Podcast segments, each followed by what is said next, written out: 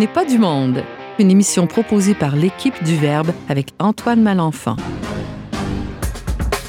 Aujourd'hui à l'émission, on traite du dernier petit bouquin du penseur français Alain Finkielkraut avec notre chroniqueur Alex Lassalle. On découvre le parcours Alpha avec sa directrice provinciale Marie-Astrid Dubin. Et finalement, on revient sur le discours du pape François au corps diplomatique avec Francis Denis, notre chroniqueur média et politique. Bref, on n'est pas du monde.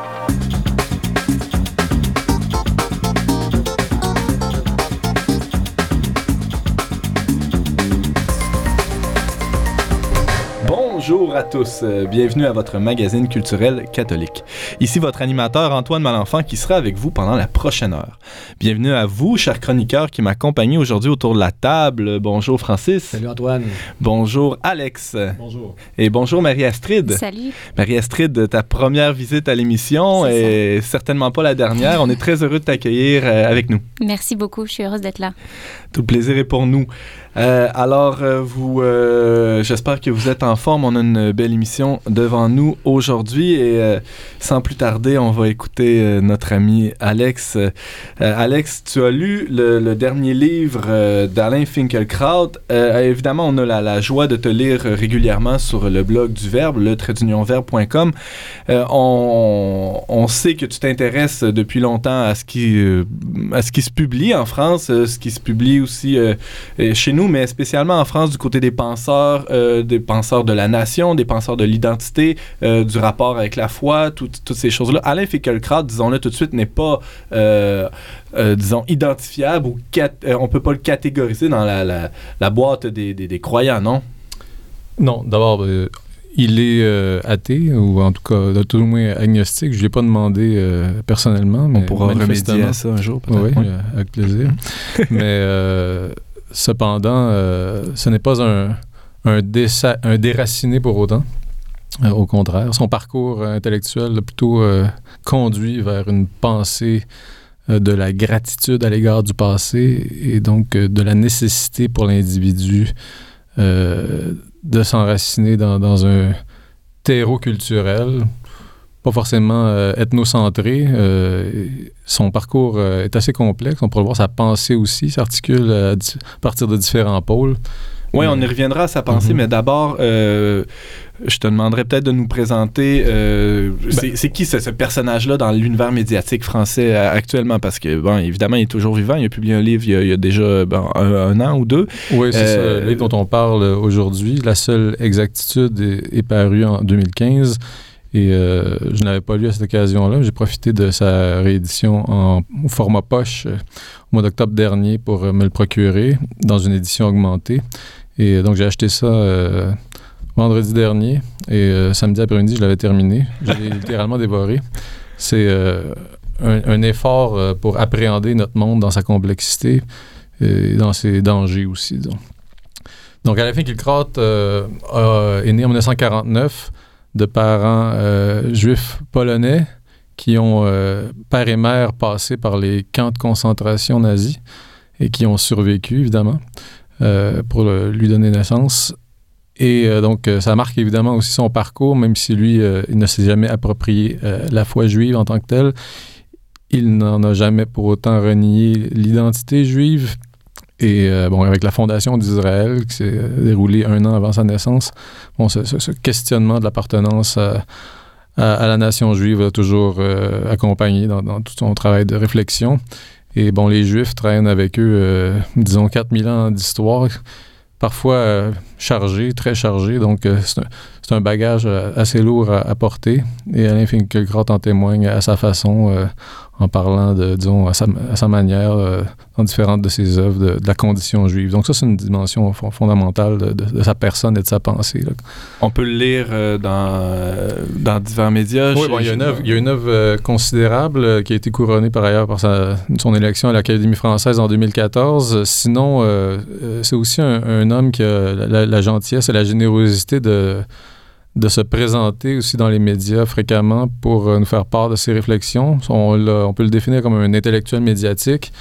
Euh, et là, euh, il a depuis quelques années établi un partenariat avec, on peut dire un partenariat avec l'équipe du, du magazine Causeur. et RCJ, la radio de la communauté juive à Paris. Puis, donc, il nous livre ses réflexions à chaque, à chaque semaine. Au micro d'RCJ, Elisabeth Lévy, rédactrice en chef du magazine Causeur, lui pose des questions et il répond gentiment. Et ce qu'on a dans la seule exactitude, en réalité, ce sont trois ans, environ trois ans de réflexion euh, hebdomadaire sur euh, l'actualité, ses bouleversements, ses tensions, euh, ses surprises, ses drames. Donc, en gros, ça va de janvier 2013, la manif pour tous, premier événement d'importance auquel il fait mention. Et il nous transporte jusqu'à à la veille de l'année 2016, au moment où, si vous vous rappelez bien, fin 2015, on avait eu ce drame épouvantable, des, agressions sexuelles en série à Cologne durant la nuit de la Saint-Sylvestre. Donc, entre ces deux, euh, moments ou deux événements, il y en a eu d'autres, évidemment. Vous vous rappelez des, euh, attentats terroristes du 13 novembre et euh, mais autres événements un peu moins importants, on pourrait dire, de la vie politique franco-française. Mais à chaque fois, il se saisit d'un événement et c'est un exercice finalement de, philosophie appliquée qu'il nous propose. Il mobilise sa culture vaste, sa culture philosophique, littéraire, pour essayer de saisir, de comprendre notre temps. Euh, tu nous parles de, La seule exactitude, son livre publié chez la dernière édition chez Folio. Euh, c'est euh, on le devine un peu parce que tu viens de nous dire, c'est un, un, collage en quelque sorte de, de, petits morceaux, de petits textes, si je comprends bien. Donc le, genre du livre, c'est quoi? C'est juste un recueil de, de réflexions, de chroniques. qui, qui, qui, qui, balaie l'actualité sur une période de trois ans. Le titre lui-même, La seule exactitude, est tiré d'une citation de, Charles Peggy qui est mise en exergue. Charles Peggy qui est une des références majeures de Finkelkraut avec euh, euh, Anna Arendt, avec euh, aussi Emmanuel Lévinas et le romancier Kundera. Voilà. on, l'a d'ailleurs accueilli à l'Académie française comme un, comme un péguiste convaincu, non? C'est, Je, je pourrais pas dire, je ne sais pas si ça a été euh, dit quelque part par quelqu'un à ce moment-là, peut-être, euh, je te crois. Il y a une inscription euh, justement de Peggy sur, qui a gravé sur son épée. Ah oui, d'accord, bon, ok. Merci Francis ça m'avait échappé. de venir à Merci, mon secours. Francis pour cet apport considérable à la conversation qui fait qu'on finit, on finit, par se comprendre. Allez, je lis la citation en exergue. Se mettre en avance, se mettre en retard, quelle inexactitude être à l'heure, la seule exactitude. Alors, dans ce terme, la seule exactitude, euh, Finkelkraut l'a choisi pour penser justement notre manière de penser l'événement. On est confronté à des événements et souvent le réflexe, ça va être de mobiliser l'histoire pour trouver des éléments de comparaison, des analogies qu'on peut dresser. Euh, on voit par exemple une résurgence euh, de la droite eh bien, on pense aux années 30, la montée du fascisme. Euh, on voit des progrès extraordinaires dans le domaine euh, biotechnologique. On pense à une marche forcée de l'histoire vers un mieux-être inévitable. Voilà. Alain Finkielkraut nous dit ces deux réflexes sont trompeurs. Ces deux méthodes, ces deux modes d'appréhension de l'histoire, de l'événement, sont trompeurs. Nous sommes à un temps T qui a sa singularité. Oui, le passé a un impact. Oui, il y a des forces, des grandes forces de l'histoire qui nous, en, qui nous conduisent quelque part. Ne prétendons pas pour autant plaquer des modèles, euh, mobiliser des références pour simplifier à outrance, parce qu'à ce moment-là, ça crée des dommages graves, non seulement à l'intelligence du monde, mais au monde lui-même. Donc, si je comprends bien, la seule exactitude, c'est, ça serait cette, euh, euh, cette exigence qu'on doit se, se, donner à nous-mêmes d'être contemporain, mais pour vrai, d'être... Euh, voilà, d'éviter toute, toute forme d'anachronisme ou de, d'idée d'évolution inévitable à, l'inverse. D'être être de son temps d'une certaine façon, mais entendons-le bien, un, temps où on est devant des paradoxes, où souvent rien n'est clair et donc, euh, où on reste parfois longtemps à se coltiner avec nos doutes, avec nos contradictions. Et bon, ben, forcément, on va devoir apprendre à vivre avec ces, doutes et ces contradictions, ce qui fait que, si vous me permettez le jeu de mots, Alain Finkielkraut est un bon compagnon de doute. Voilà.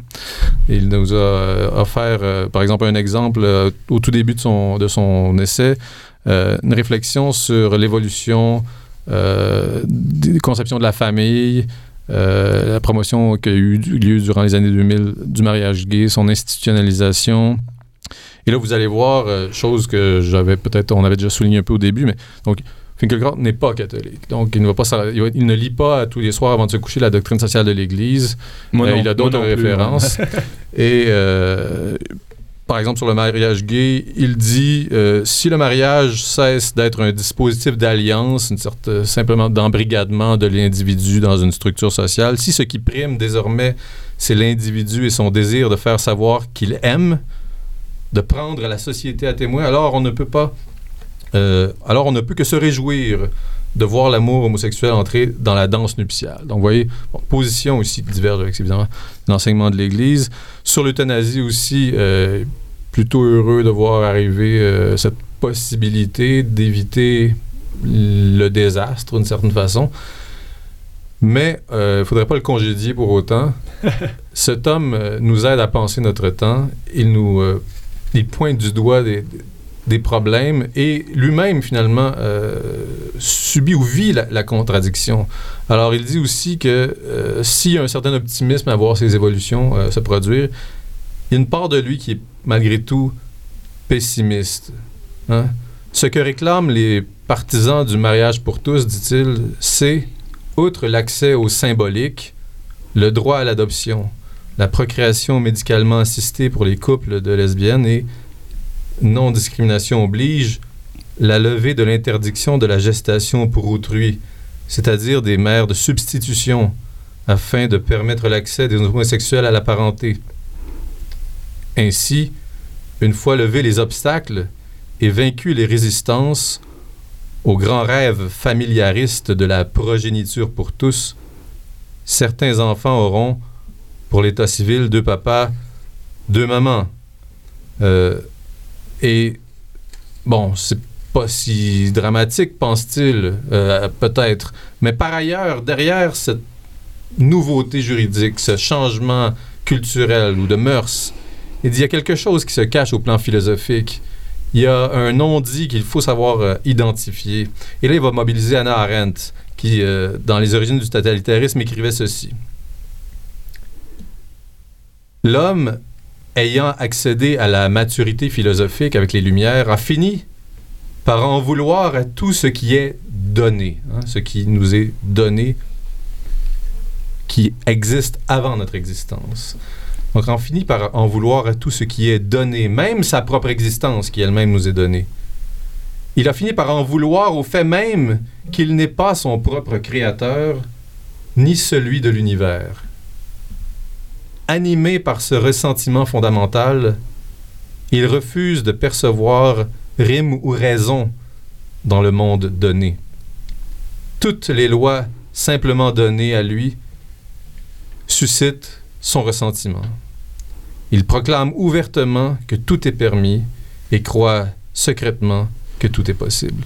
Donc, et là, il dit il y a un vertige métaphysique euh, qui nous prend forcément quand on ouvre ce champ du possible infini qui est en fait une sorte de tentative de faire table rase non, seulement d'un passé historique. Il y a la création d'un grand individu abstrait finalement qui, qui euh, voulant s'affranchir de tout devient parfaitement malléable. Euh, voilà. Il parle effectivement de cette combinaison du culturalisme qui insiste sur les particularités culturelles et sur le technicisme qui, euh, il utilise le terme, se réjouit de la malléabilité de l'humain. Voilà. Mm-hmm.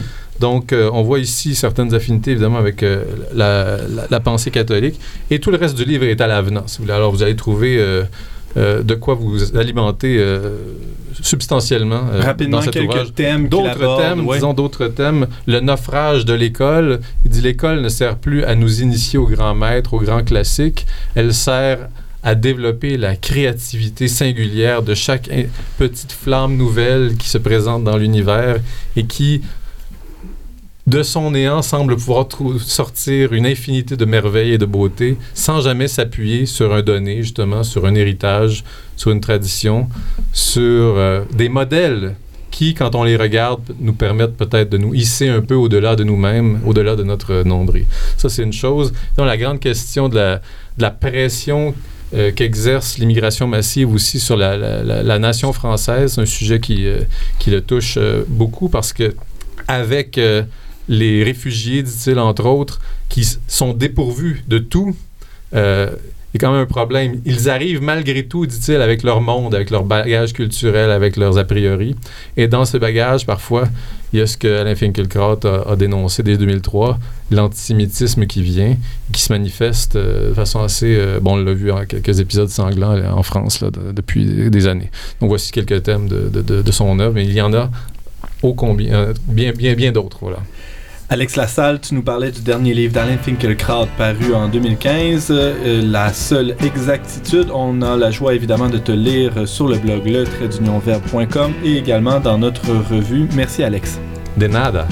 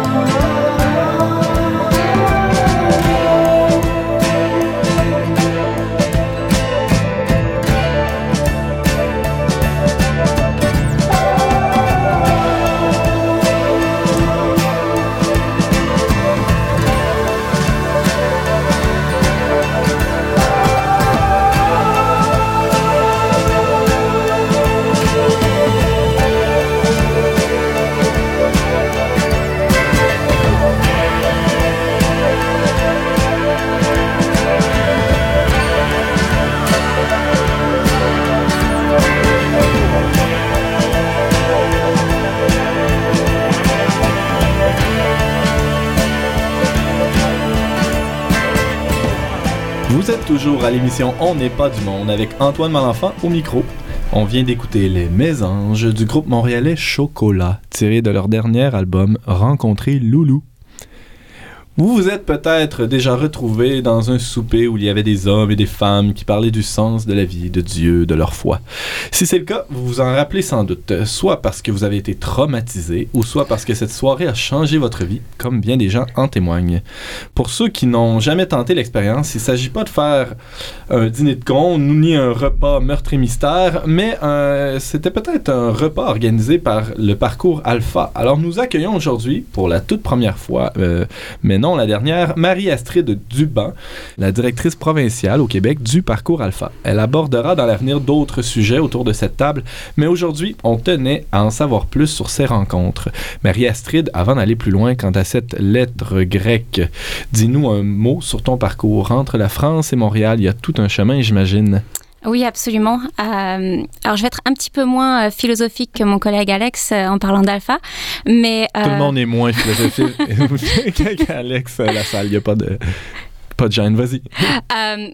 moi, j'ai grandi en France de tradition catholique. et puis, à l'âge de 19 ans, je suis partie aux États-Unis pour commencer un parcours en tant que manager dans des hôtels. Euh, je travaillais donc euh, dans les hôtels, au, à la réception, dans les restaurants, etc. Euh, puis j'ai rencontré mon chum et on a déménagé à Vancouver. et c'est à Vancouver que je suis devenue planificatrice de mariage. Et en tant que planificatrice de mariage, tu rencontres des prêtres. Et quand j'ai rencontré ces prêtres et que je me suis rendu compte qu'ils faisaient plein de cérémonies de mariage, je me suis dit, mais tiens, je vais euh, leur demander pour leur business. Et donc, il y a un prêtre à qui j'ai demandé, euh, j'aimerais bien travailler avec vous. Il m'a dit, avant qu'on se rencontre, tu dois aller à un parcours alpha. Ah J'étais là, OK. Euh, aucune idée euh, ce qu'était un parcours alpha, euh, mais j'y suis allée pour en fait engager plus de conversations euh, avec ce prêtre pour que, euh, bien sûr, je parle de, de, de ce que je fais comme travail planificatrice de mariage. Alors, euh, tu, euh, tu as, as fait carrière comme planificatrice de mariage. Tu, tu fais toujours ce, ce travail-là? Non, absolument pas. En fait, c'est en euh, faisant un parcours alpha moi-même en tant qu'invitée que j'ai vraiment eu une relation avec le Seigneur et j'ai dit bon, je, je vais tout lâcher et je vais me lancer dans le ministère. On a déménagé à Paris et j'étais bénévole pour Alpha France et mon conjoint qui est québécois m'a amené au Québec et lui il est revenu au Québec et euh, depuis euh, depuis deux ans euh, je suis la directrice provinciale pour Alpha au Québec Donc, basé à Montréal. basée à Montréal D'accord. Euh, bon, alors, euh, évidemment, là, nos auditeurs euh, n'en peuvent plus. Il faut que tu nous dises qu'est-ce que c'est que, que cette, que cette chose, qu'est-ce que c'est que ce parcours alpha. Donc, peut-être l'historique, on Oui, peut commencer je par vais te là? donner bien le contexte. Un petit historique. Alpha est né d'une église anglicane à Londres, Holy Trinity Brampton. Euh, on l'appelle HTB. Euh, c'est né en 1977 et en 1990, notre leader d'aujourd'hui, Nicky Gamble, a repris le flambeau et a fait ce qu'est d'Alpha aujourd'hui, euh, grâce à la communication qui s'est développée et que tout le monde voulait savoir. Mais comment ça se fait que toutes les églises ferment, mais que toi tu ramènes du monde et euh, que ton église est super dynamique Il a fait une formation, 1000 pasteurs sont venus et c'est de là où a démarré Alpha International. Aïe, aïe, aïe. Ouais. Et est-ce que euh, le parcours alpha existe toujours du côté de, des anglicans ou ça, ça, ça a bifurqué chez les cathos et... euh, Alors, Alpha est un produit chrétien pour utilisé par tous les leaders, qu'ils soient catholiques, Ah. évangéliques, euh, pentecôtistes, euh, anglicans. Euh, c'est vraiment pour tous. En fait, c'est pour euh, vraiment engager une conversation avec les personnes qui ne vont pas à l'église. Donc, c'est ça le but. Donc, j'imagine euh, que c'est de là que, que, que le parcours tient son nom. Euh, tu parles d'engager une conversation. C'est Oui. un, premier pas, finalement. Oui, alors Alpha, donc c'est une session euh, de série, enfin c'est une série de sessions interactives de 10 semaines avec 12 vidéos pour justement avoir une conversation sur la vie, la foi et Dieu dans une manière très détendue. Donc il y a toujours avec Alpha un super accueil. Vous allez être très bien accueillis. Euh, vous allez manger, que ce soit un repas complet ou alors euh, juste euh, dessert, café. Enfin, vraiment, c'est juste le, le brise-glace qui est là. Ensuite, on regarde un petit exposé et on en parle. Et toutes les questions sont bienvenues. Par exemple, si moi je veux faire un parcours alpha, Ouais. comme, comment, je, je- comment ça fonctionne? Je vais voir mon curé, je lui demande s'il y a quelque chose dans ma paroisse. Oui, alors ça, ça serait la première étape. La deuxième chose, c'est qu'en fait, tout simplement, tu vas sur le site internet euh, www.alphacanada.org/fr et on a un mode recherche où tu mets le code postal et tu peux voir où euh, est le plus proche euh, des parcours euh, qui, se rend- qui se donnent dans la communauté. Donc c'est comme ça que tu vas trouver le parcours alpha. OK, alors là, je, trouve un parcours, euh, je suis chanceux, c'est dans mon quartier, il y a un parcours qui démarre. Euh, J'imagine que c'est- pas en tout temps, il y a des parcours qui démarrent à certains moments de l'année. Euh, je, me, je me rends là, c'est chez quelqu'un, c'est à l'église, comment ça se passe? Une très belle question. Alors, Alpha se déroule dans les églises, dans les cafés, dans les restaurants, dans la salle de gym. Tu peux faire un parcours alpha partout. Donc, euh, c'est pas parce qu'il faut se souvenir que alpha c'est pour vraiment les gens qui sont en dehors de l'église. Donc, comment les attirer? C'est peut-être pas forcément dans euh, la paroisse locale, mais ça va être plutôt euh, en train de boire un café ou autre beuvrage et, et vraiment avoir un échange sur ce, ce qu'est la vie, la foi et qui est Dieu. En fait, c'est quoi Jésus? Pourquoi il est mort pour moi? Ce sont des questions très simples que euh, les gens se posent euh, de nos jours et euh, ça, c'est un bon endroit pour poser ces questions. Ça pourrait même être dans un pub avec une pinte? Absolument. OK, là on, là, on jase. Ouais. Donc, euh, on se retrouve euh, autour de la table. Il y a des, des gens, évidemment, qui, qui ont déjà, j'imagine, fait le parcours Oui. ou euh, donc qui, sont, qui, qui agissent à titre d'accompagnateur. Comment, ça, Oui. comment vous les appelez dans, dans le parcours On appelle ça des responsables. Donc, on a euh, vraiment une personne qui est responsable du parcours. Ensuite, on a des hôtes qui vont être responsables des petits groupes parce qu'on essaie de faire un échange entre maximum 8 à 10 personnes pour que tout le monde ait l'occasion euh, de donner son opinion, d'échanger.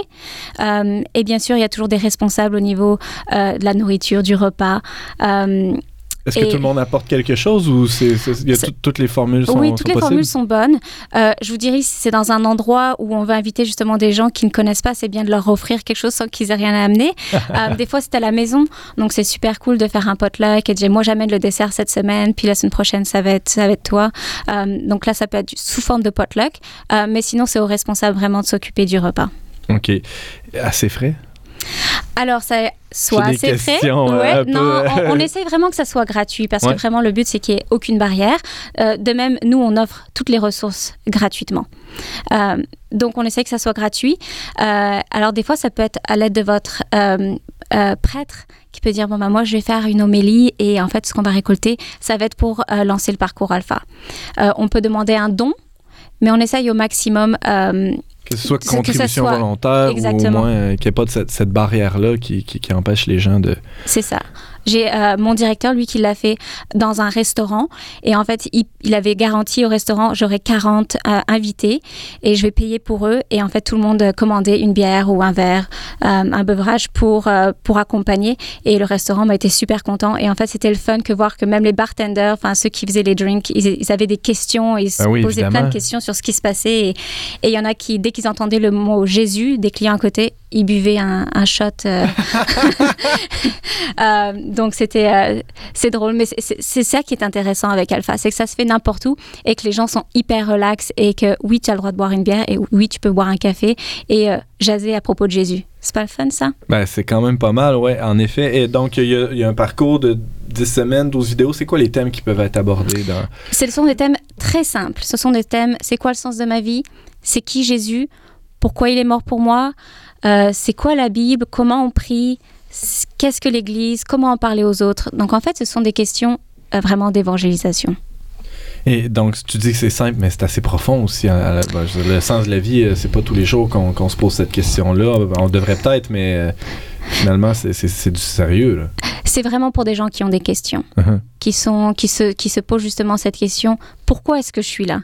Mais on a des questions brise-glace. La première question pour Alpha Jeune, parce qu'on a plusieurs thèmes. Ah ouais? Donc pour les jeunes de 12 à 18 ans, la première question qu'ils ont à répondre, c'est as-tu déjà rencontré une célébrité dans ta vie alors peut-être qu'ils vont dire c'est Alex, euh, Alex comme Lassalle, célébrité. ouais, connu comme Barabbas dans La Passion. mais c'est vraiment un brise-glace. Donc Ouais. toujours une première question, on fait brise-glace, on se détend, mais c'est sûr qu'on veut qu'ils arrivent à un point de conversion. Donc c'est sûr qu'on va les euh, poser des questions pour qu'ils réfléchissent. Non, c'est pas juste ça. jaser pour jaser. Là. Non. On- bon. Non. Évidemment, et, évidemment, les gens qui se rapprochent ou qui, qui désirent, qui s'engagent dans le parcours alpha, même s'ils viennent de, de- de plus loin, qui sont qui sont pas nécessairement des, des- des grenouilles de bénitier, euh, ils, ils viennent avec des attentes nécessairement. Ils viennent avec des attentes. Et en fait, ils viennent avec beaucoup de douleur, je te dirais. Des fois, euh, ce sont des gens qui ont qui ont grandi peut-être dans la tradition catholique ou autre, qui ont grandi en tant que chrétiens, mais qui ont eu des douleurs et euh, qui se disent, mais si Dieu existe vraiment, pourquoi euh, tels événements comme Alex en parlait, pourquoi il y a des attentats? Si Dieu est amour, pourquoi il permet qu'il y ait de la souffrance dans ma vie, mais Dans aussi vie. ailleurs dans le monde? Exactement. Mhm. Donc c'est souvent les premières questions et souvent les gens euh, sont en colère et le parcours alpha on les laisse être en colère, c'est-à-dire qu'ils ont des questions où euh, on peut se dire oh mais non euh, regarde c'est pas ça que ça dit la Bible etc mais c'est pas ça qu'on veut. On veut qu'ils euh, laissent leur colère aller et qu'ils réfléchissent. Mais c'est c'est quoi Dieu? C'est qui ce Dieu? Et pourquoi euh, s'il est amour pourquoi tout ça se passe? Donc on, on va en parler. On a des questions qui amènent à cette conversation. J'ai entendu dire que le, le parcours alpha était assez. euh, qui était axé, en tout cas, sur, sur le kering, sur la- l'annonce de, de- de cette bonne nouvelle-là, justement Absolument. pour ceux qui sont qui se sentent vulnérables ou en colère ou, ou révoltés même euh, face à- à- au scandale de la croix. Est-ce que, euh, est-ce que ce- ce- ces oui-dire-là sont justes? Euh, oui, et surtout, je te dirais, euh, moi je vois dans le contexte québécois, Ouais. avec notre histoire, avec la Révolution tranquille, euh, je te dirais que les milléniums, ils ont plus euh, d'ouverture, mais si on passe à la génération, euh, comment on dit, euh, X, euh, enfin les 40 ans et plus, ils ont plus de douleur et ils ont plus entendu ce que leurs parents ont dit et leurs grands-parents ont vécu. Et ça, je te dirais, c'est encore plus difficile. Mais c'est pas pour rien qu'il y a 29 millions de personnes qui ont fait un parcours alpha dans le monde.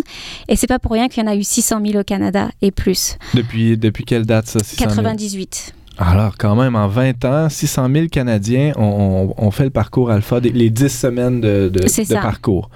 Est-ce qu'on peut le faire deux fois? Comment ça... Écoute, on a aussi nos alphaoliques, comme on les appelle. Euh, oui, tu peux le faire deux fois, mais après, alpha, c'est une idée. C'est une idée de faire des disciples. C'est un outil d'évangélisation pour, oui, pour ce point de conversion, mais on veut donner l'idée aussi en tant que leader. Par exemple, vous êtes un prêtre et vous avez envie de former des responsables. Alpha est un très bon outil pour faire ça. Ils vont faire un parcours alpha, ils vont devenir eux-mêmes des leaders et ils vont eux-mêmes pouvoir faire un, propre parcours alpha ou être responsables euh, dans leur propre communauté, dans leur propre paroisse. Tu disais que, bon, il y a 29 millions de personnes dans le monde qui l'ont fait, soit euh, 600, 29. 600 000 euh, ici au Canada. Oui. On retrouve ça dans, dans tous les pays? quand, euh, Absolument, on est, on, est, on est dans 169 pays. On est diffusé en 119 langues. Euh, donc c'est sûr que Alpha, c'est un mouvement mondial. Toi, Alex, j'ai entendu dire que tu as fait, tu as, expérimenté le, le parcours alpha. Tu le fais en, en grec ancien ou en français? Comment ça s'est passé pour toi? En syriaque. En syriaque. tu voulais te sentir à l'aise, évidemment. Non, j'ai euh, participé, mais comme euh, responsable. J'étais sur l'équipe d'organisation les deux fois. Et euh, les deux fois, j'ai pu euh, constater à quel point Alpha euh, témoigne de, de, de cette expertise de l'Église. Euh, on dit que l'Église est experte en humanité. Mais il y, a, une délicatesse, il y a une gentillesse d'approche, il y a une douceur, il y a une sympathie, il y a un art d'approcher le cœur humain dans Alpha qui est extraordinaire. Et euh, autre point qui est assez euh, qui mérite d'être souligné, c'est la, la, la qualité exceptionnelle euh, des présentations vidéo qui nous sont offertes, tant au plan esthétique qu'au plan du contenu. Le- par exemple, Alpha Youth, la première, moi je l'ai vu en anglais, donc Ouais. la première, le premier épisode de, la série jeunesse est un chef-d'œuvre d'apologétique. C'est de l'apologétique condensée pour aujourd'hui. C'est vraiment jubilatoire, c'est extrêmement bien fait, puis a une approche respectueuse du cœur de l'homme, puis en même temps respectueuse de la vérité. À voir. c'est assez vendeur. Voilà. Euh, Je ne l'ai pas payé. Hein, non, ben non, c'est ça. euh, il dit ça vraiment, ça, ça a l'air de venir de son cœur. ouais. Euh, Marie-Astrid Duban, tu, tu es euh, responsable, en fait directrice provinciale ici euh, au Québec du parcours Alpha. Tu parlais, tu soulignais l'aspect de l'accueil. Euh, Alex vient euh, vraiment corroborer ses propos en, en disant que oui, c'est très chaleureux. Ça, ça- ça peut être quoi l'accueil? Je veux dire, on peut... euh, Déjà, quand tu es accueilli avec, du, avec un sourire hmm. et qu'on te dit bienvenue en Alpha, on est content que tu sois là. Déjà, ça, c'est la première chose. Qu'on t'appelle par ton prénom. Ah, ça, c'est la deuxième chose. Donc, on, même si on sous-entend que tout le monde se connaisse, je dis, ayez toujours un, un, un name tag, pardon de mon anglais, Oui. à mon Une anglicisme, mais cocarde avec voilà, le nom. ouais. avec un nom, parce que ça c'est très important. Si on dit Salut Antoine, bienvenue à Alpha, on est content que tu sois là, bah déjà tu te sens un peu plus à l'aise. Et on est en petit groupe, c'est-à-dire qu'on se rejoint, c'est comme si on rejoignait des copains, euh, vraiment à jaser, à manger ensemble et à parler de la vie. Tout simplement. Marie-Astrid Duban, tu es directrice provinciale du parcours Alpha euh, ici au Québec. Euh, Vous pourrez réentendre Marie-Astrid prochainement à On n'est pas du monde. C'est aussi possible d'avoir plus d'informations sur les différents parcours Alpha au www.alphacanada.org, c'est bien ça, slash euh, français FR. FR. Euh, merci beaucoup d'être venu. Ça m'a fait plaisir.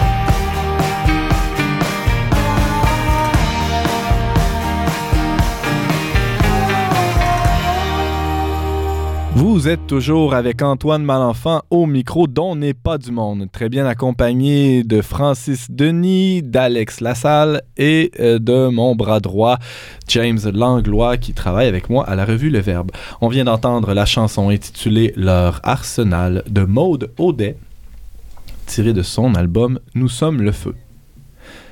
Le 9 janvier dernier, le pape a prononcé son discours annuel aux ambassadeurs accrédités près le Saint-Siège. Discours qui a sans doute suscité quelques réactions, puisqu'il a notamment précisé sa pensée au sujet de l'immigration. Hein, évidemment, on parle surtout de l'immigration en Europe. hein, c'est un sujet qui, fait les manchettes pas mal ces temps-ci.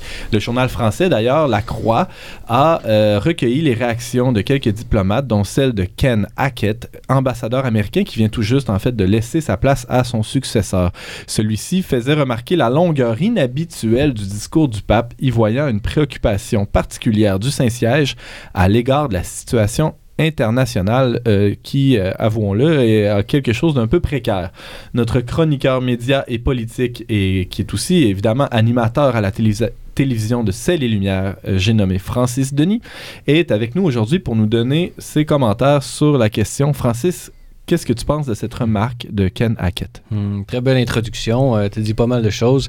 Euh, simplement, il, te reste quelque chose à dire pour les prochaines minutes quand même? quelque chose sur les 10 pages de, de discours. ouais, Euh, peut-être quelques petits détails qui te, qui te manquaient, mais c'est pas contre toi. je le prends pas mal. La première des choses, ben, c'est de dire euh, que, bon, pour faire une petite distinction, le corps diplomatique accrédité près le Saint-Siège, c'est un autre corps diplomatique que celui accrédité en Italie. Euh, les deux se trouvent à, à Rome, les deux euh, Par contre, euh, c'est pas la même chose. Donc, c'est vraiment deux choses différentes. Et il y a un processus spécial pour être accrédité comme ambassadeur près le Saint-Siège. Euh, traditionnellement, il faut être catholique et, bon... euh, Il y a les- eu toute une polémique d'ailleurs par rapport au, au- à l'ambassadeur euh, français qui, a- qui a dû attendre un peu avant de- de- d'être nommé tout récemment, n'est-ce pas? Oui, exactement. Bon, on ne laissera pas court à, ces- à toutes ces spéculations. Mais comme tu l'as dit, le 9 janvier dernier, le pape François recevait dans la majestueuse salle Regia du Palais apostolique l'ensemble du corps diplomatique accrédité près le Saint-Siège pour cette traditionnelle euh, audience des vœux euh, du Nouvel An.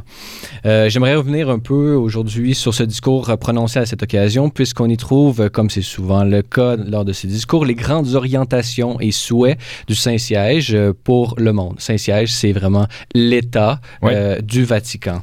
Et donc, ce n'est pas et en tant, nécessairement seulement en tant qu'Église, mais c'est vraiment en tant que membre du, du Conseil des Nations, pourrait-on dire.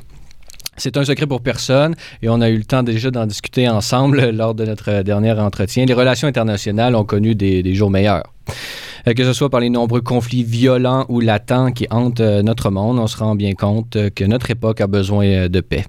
C'est globalement sur ce thème, euh, soit celui de la sécurité et de la paix, qu'a porté le discours du pape. Euh, Pour cette chronique, j'aimerais revenir un peu justement sur les grandes euh, orientations euh, du Saint-Siège, mais euh, disons à travers le prisme de ce qu'il a développé comme thème, celui de la paix. Parlons-en justement de la paix. Comment le pape définit ce, ce tout petit mot, mais qui peut être interprété de toutes sortes de manières? Oui, souvent, et surtout en sciences politiques et en relations internationales, on considère la paix comme un état de stabilité entre des intérêts contradictoires, qu'on parle des acteurs politiques, économiques et militaires, tant à l'intérieur qu'à l'extérieur euh, des pays. Donc, en ce sens, la guerre serait le contraire de la paix en tant qu'elle exprime une instabilité à ce point exacerbé qu'on en vienne à la justification de la violence là, pour un but euh, donné. Donc, pour l'Église, cette définition, elle est vraie, Mm. mais elle est insuffisante. Par exemple, euh, si on se restreint à cette euh, vision euh, de la paix, euh, on peut en venir à justifier des choses comme la course à l'armement, par exemple. Si deux pays sont de deux puissances mondiales sont déséquilibrées, alors ça pourrait, selon cette théorie-là, engendrer des conflits. Or, donc, selon toujours cette théorie-là, on devrait justement avoir un équilibre et donc une course à l'armement. Et là, on en, on en vient à des conséquences qui, euh, d'une manière évidente, ne servent pas l'intérêt de la paix euh, dans le monde. Je peux pas m'empêcher de penser au fait qu'il n'y a rien de plus paisible qu'un cimetière aussi. Oui. Euh, dans ce sens que finalement, une, une population qui est terrorisée ou qui, qui est même éliminée pour, pour ce qui est des, oppo- des opposants se trouve dans une paix toute relative ou en tout cas, euh, on pourrait questionner ce- ce- cette utilisation du terme paix pour euh, une situation comme celle-là. Exactement. C'est ce que le, pape fait en ajoutant à cette euh, définition. Et là, je le cite dans ce discours. La paix est un don du Seigneur, un bien positif qui n'est pas seulement absence de guerre. Elle ne peut se réduire à maintenir stable l'équilibre de forces adverses. Elle exige plutôt l'engagement de ces personnes de bonne volonté qui aspirent sans cesse à une justice plus parfaite. Selon le pape, la paix a donc une triple dimension, est à la fois un don, don de Dieu, comme on l'a dit, un défi et un engagement. Et donc, euh, moi, je vous propose justement de, de revoir un peu toutes les priorités du Saint-Siège à travers cette triple dimension euh, de la paix.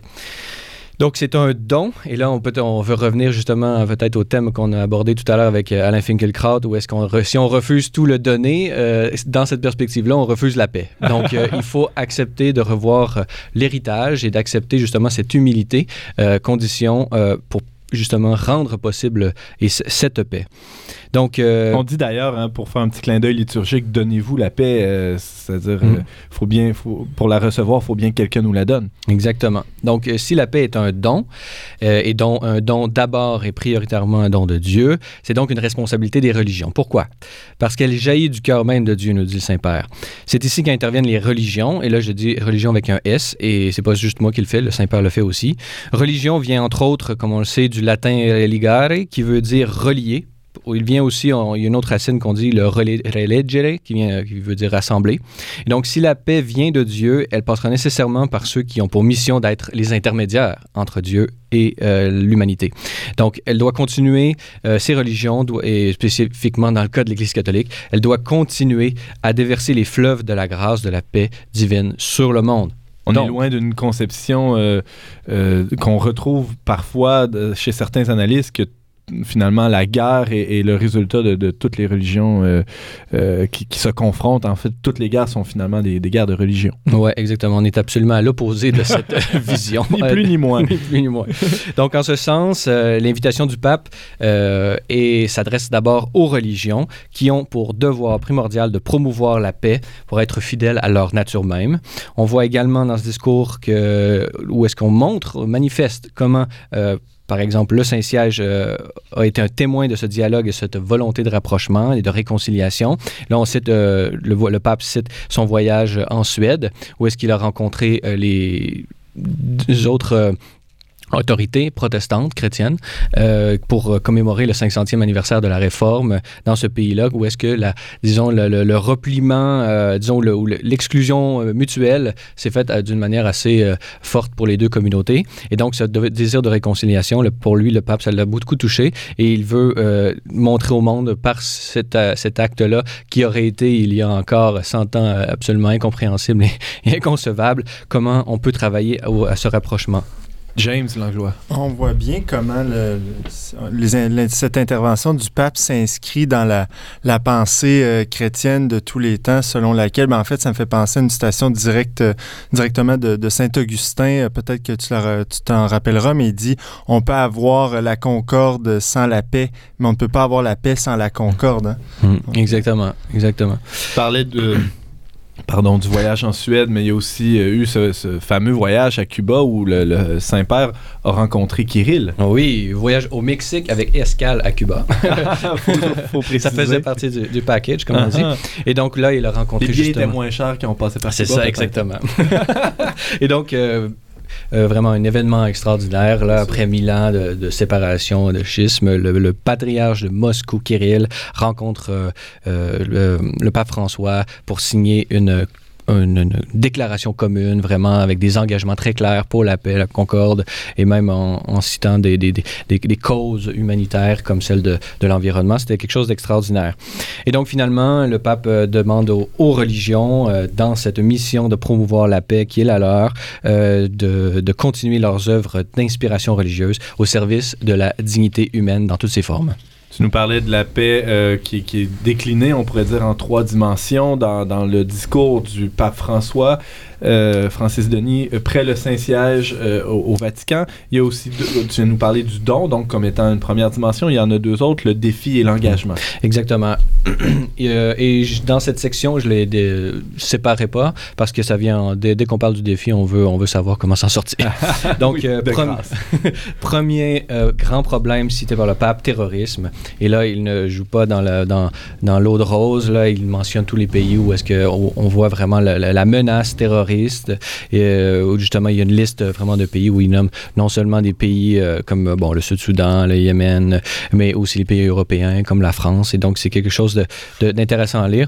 Et donc, on définit ou on, disons, caractérise d'une manière assez, condamne d'une manière assez forte ce terrorisme, et surtout celui fait au nom de la religion, qui est, comme je viens de le dire, une perversion de, de la nature même de la religion. Et c'est ce qu'il euh, nomme, et là je le cite, folie homicide qui abuse du nom de Dieu pour semer la mort.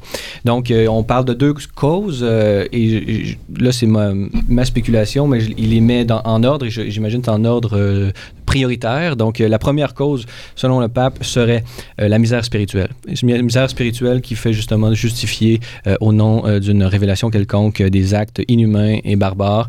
Pour moi, pour moi-même, comme Francis Denis, c'est quelque chose d'absolument inconcevable. Comment est-ce qu'on peut penser que Dieu, qui donne l'existence à toutes choses, veulent que je détruise ces choses dont Dieu est, la, source de leur propre existence? Donc pour moi, c'est du B à bas de la religion. Et il nomme aussi la pauvreté sociale qui, quand même, est à, à la source de nombreux maux sociaux et des spirales de violence et de vengeance et justement de cette tentation de récupérer euh, la religion à ses profits, euh, disons, euh, assez barbares. Évidemment, en identifiant les causes, on, devine que c'est plus facile de pointer des pistes de solutions. Que- Qu'est-ce qu'il évoque? Euh, il évoque bah, d'abord euh, au niveau des religions elles-mêmes, euh, une transmission d'une réelle vision spirituelle et donc euh, ça peut être sortir un peu du moralisme et sortir de la récupération politique de la religion.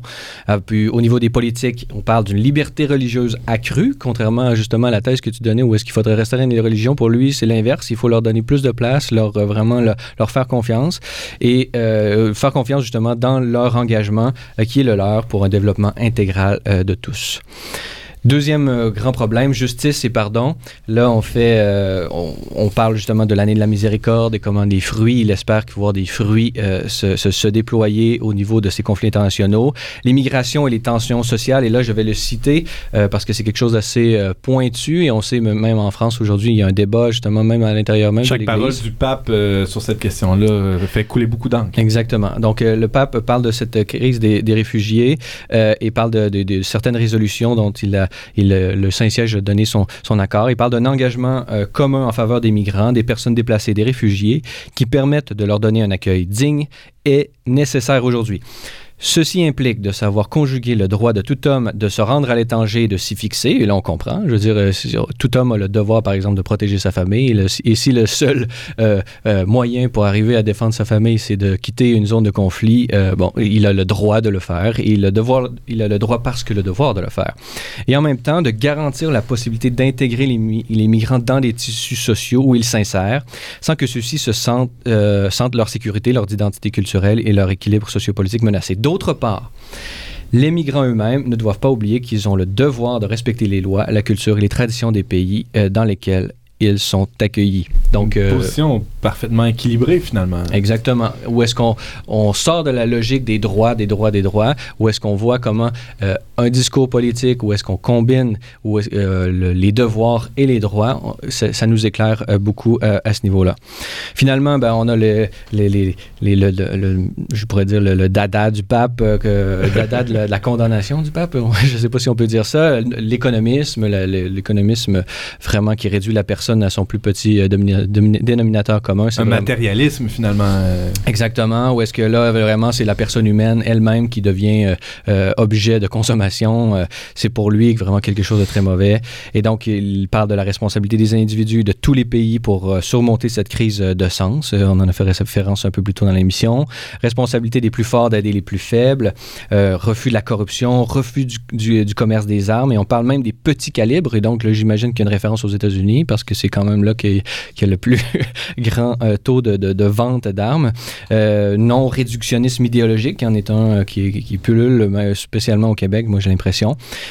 Et là, il mentionne l'importance du dialogue diplomatique au service d'une solidarité, en mentionnant plusieurs exemples, et dont la, la COP21 aussi, qui mentionne l'engagement justement de toutes les nations pour le respect de l'environnement. C'est quelque chose de très important pour lui.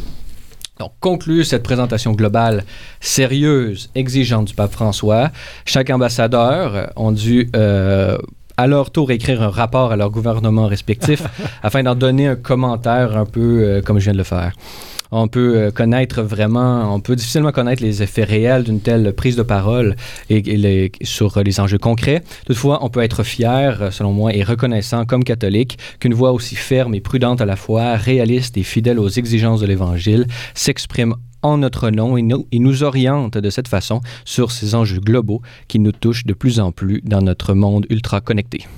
Francis Denis, tu nous parlais du tout récent discours du pape au corps diplomatique près le Saint-Siège. Vous pouvez voir et entendre Francis Denis à l'émission Église en sortie à la télé de Celle et Lumière. Vous pouvez également le lire quelques fois dans le Huffington Post et surtout sur notre blog Le Verbe, le trait d'union verbe.com. Merci beaucoup Francis. Un plaisir. At night they would go walking till the breaking of the day. The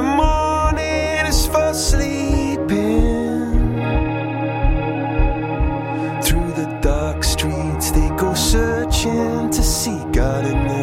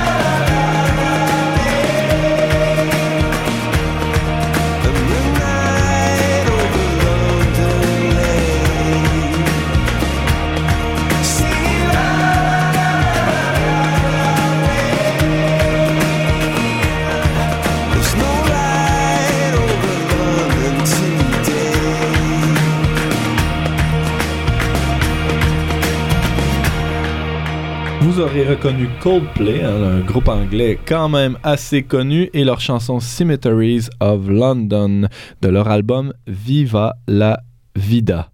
On recevait cette semaine euh, à l'émission On n'est pas du monde notre chroniqueur euh, littéraire euh, et philosophe à ses heures, hein, Alex Lassalle, qui nous parlait du livre La seule exactitude de chroniqueur, auteur et animateur de radio même, Alain Finkielkraut, publié chez Folio en 2015.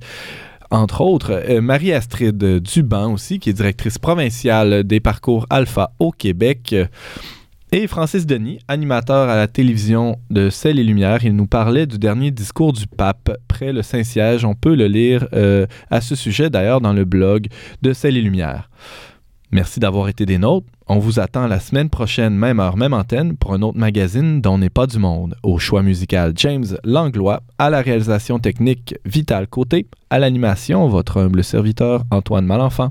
Cette émission a été enregistrée dans les studios de Radio VM.